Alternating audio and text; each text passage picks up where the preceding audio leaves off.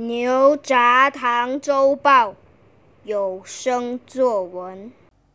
你好，我是谢依婷，今天和大家分享一篇文章。文章的题目叫《不一样的周报讲评课》。上作文讲评课，到了训练的环节，关老师不知从哪里变来了一粒气球。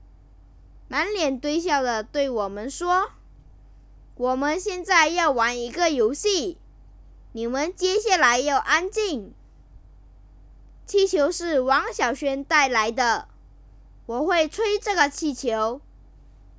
关老师又补充了一句：“记得要安静。”关老师为什么不让我们说话？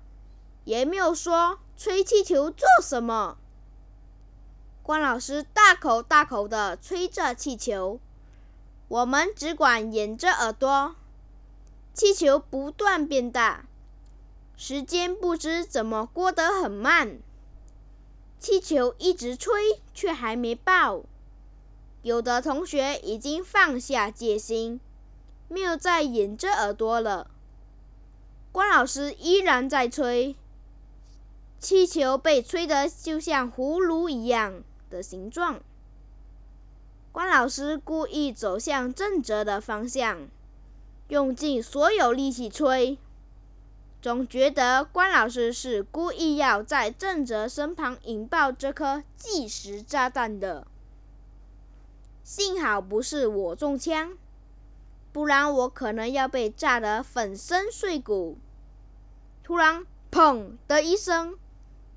这一声就像宇宙大爆炸似的，同学们都被这一炸吓得神志不清、六神无主了。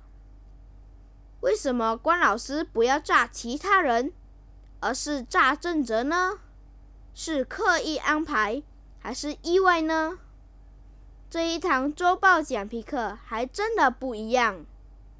这是关老师给我们的写作素材吗？